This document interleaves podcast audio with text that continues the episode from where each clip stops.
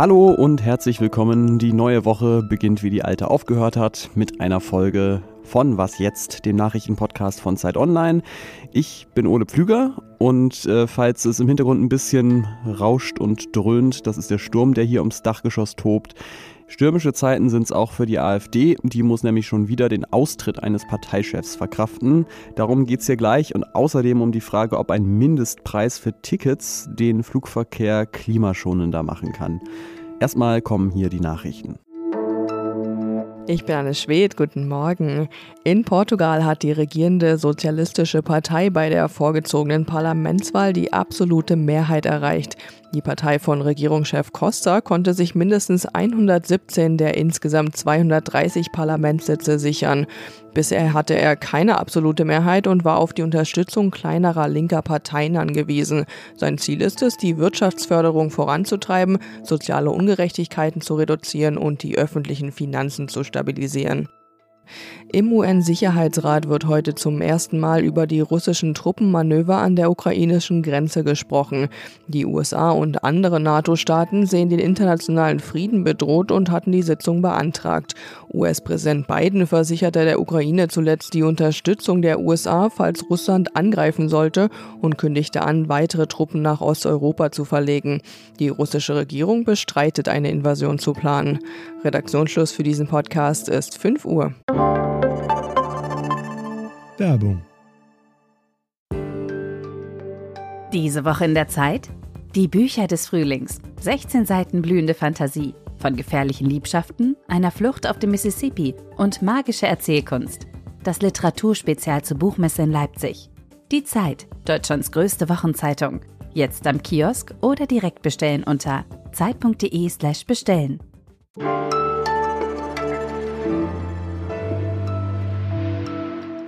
2013 hat Bernd Lucke die AfD mitgegründet ähm, und schon damals gab es Warnungen, dass rechtsextreme Strömungen in der Partei sehr stark sind. Lucke hat die als Parteichef damals so lange wie möglich ignoriert, bis er ihnen dann selbst zum Opfer fiel und die Partei verlassen musste. Und das Gleiche ist später auch der Parteichefin Frauke Petri passiert.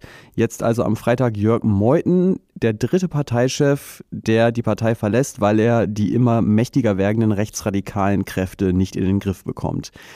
Erinnert mich ein bisschen an eine Schlange, die sich immer wieder häutet, nur dass diese hier bei jeder Häutung ein bisschen brauner wird. Politikredakteur Paul Middelhoff von der Zeit beobachtet diese Häutungen seit Jahren und erklärt mir jetzt die Gründe und die Folgen von Meutens Parteiaustritt. Hallo Paul. Hallo Ole.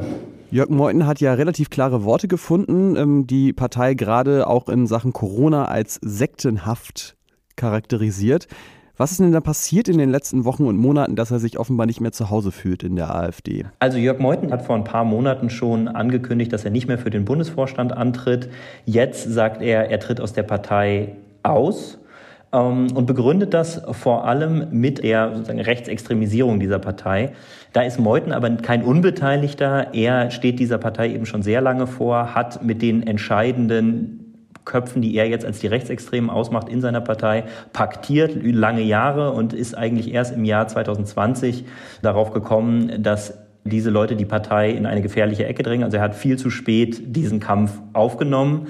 Ähm, er hat den innerparteilichen Machtkampf, das sagt er auch selber, verloren. Er hat versucht, unter einem drohenden Beobachtungsstatus beim Bundesamt für Verfassungsschutz die Partei zu mäßigen. Da ging es ähm, aus meiner Warte erstmal äh, heraus um eine kosmetische Mäßigung, nicht unbedingt um eine inhaltliche Mäßigung.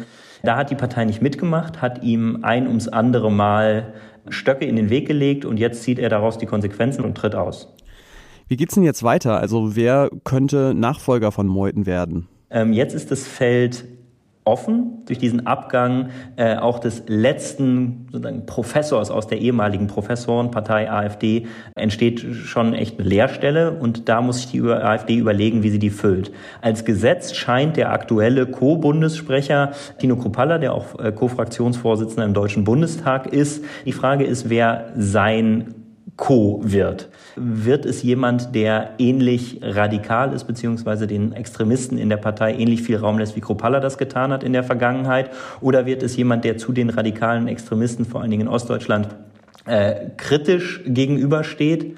Das wird sich zeigen. Da ist auch gerade die Lage ein bisschen unklar, eben weil mit diesem Meuthen-Austritt am Ende doch jetzt niemand gerechnet hat. Kannst du noch eine Einschätzung geben, was der Rückzug von Jörg Meuthen für die Position der AfD in der Parteienlandschaft bedeutet? Also es gibt diesen schon tausendmal zitierten Satz von Franz Josef Strauß, dem CSU-Urgestein, dass es rechts der Union keine weitere Partei mehr geben dürfe. Ähm, das war ein normativer Satz, also er hat gesagt, es soll so sein. Ich denke, der manifestiert sich jetzt, dieser Satz, und der Abgang von Jörg Meuthen zeigt, dass es offenbar keine Partei rechts der Union geben kann, die Ebene rechts der Union, die scheint so schief zu sein, dass da niemand drauf zum Halten kommt. Das war bei Lucke so, das war bei Petri so und jetzt ist es eben auch bei Meuthen so. Das heißt, dieser Teil, der die AfD noch verbindet mit der Partei, die sie einmal war, als Meuthen ihr Vorsitzender war, der ist gekappt und damit bleibt tatsächlich der extreme Rumpf dieser Partei zurück. Vielen Dank dir, Paul. Danke, Ulle.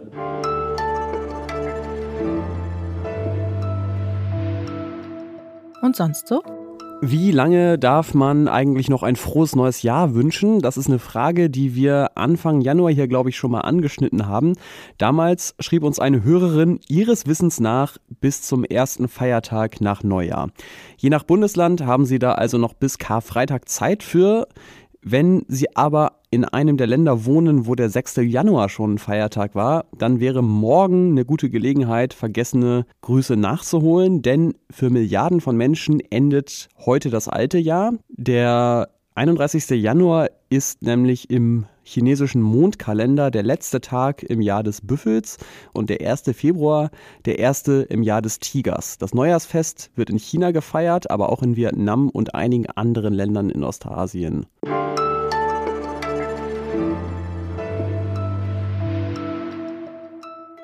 Fliegen ist die klimaschädlichste Art zu reisen. Flüge tragen nach Schätzungen zwischen 2,8 und 5 Prozent zum menschengemachten Treibhauseffekt bei.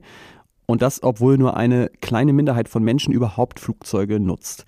Für die meisten Deutschen wäre der Verzicht aufs Fliegen der einfachste Weg, um die eigene Klimabilanz ein bisschen aufzumöbeln.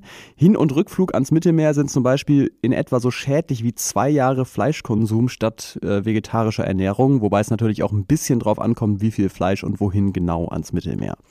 Die Ampelparteien planen deswegen einen Mindestpreis für Flugtickets. Die sollen dann nicht weniger kosten dürfen als Gebühren, Steuern und so weiter, die auf den Flug entfallen. Das würde im Klartext heißen, in Zukunft gäbe es keinen Boardingpass mehr für weniger als 40 Euro.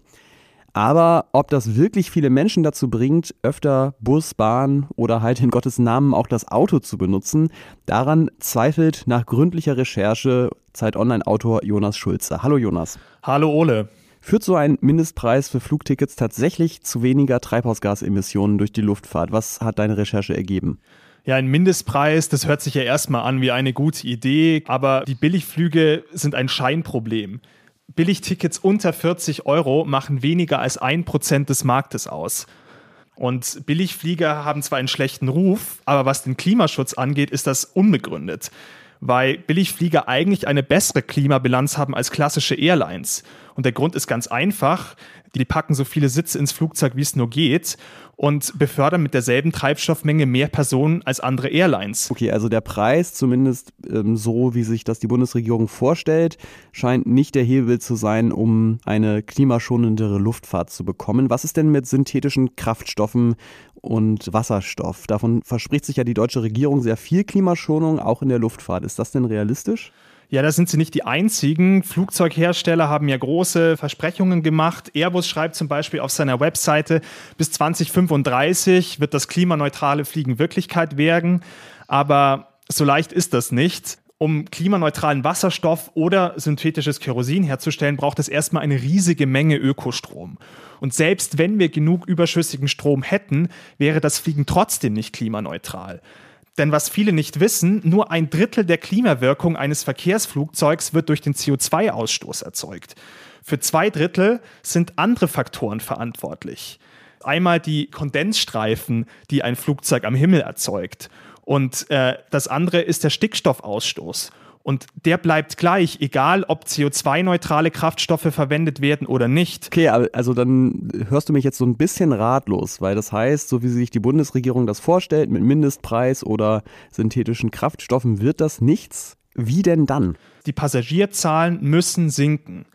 Eine interessante Idee ist zum Beispiel eine Luxusabgabe auf First- und Business-Class-Tickets, weil die sind pro Kopf gesehen die umweltschädlichsten, weil sie so viel Platz in der Kabine wegnehmen wie kein anderer Sitz und deswegen das Flugzeug ineffizient machen. Man könnte natürlich auch das Kerosin höher besteuern.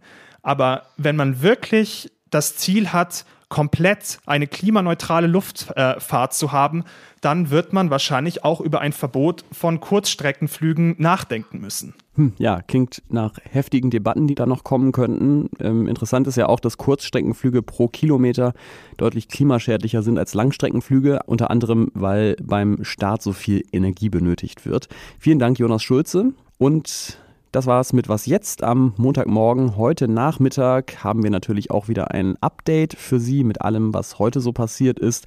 Ich bin Ole Pflüger und ich und das Team freuen uns wie immer über Zuschriften an wasjetzt.zeit.de. Tschüss und bis zum nächsten Mal.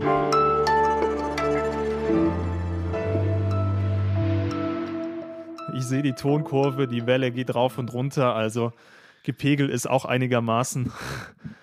Ich denke, das sollte passen.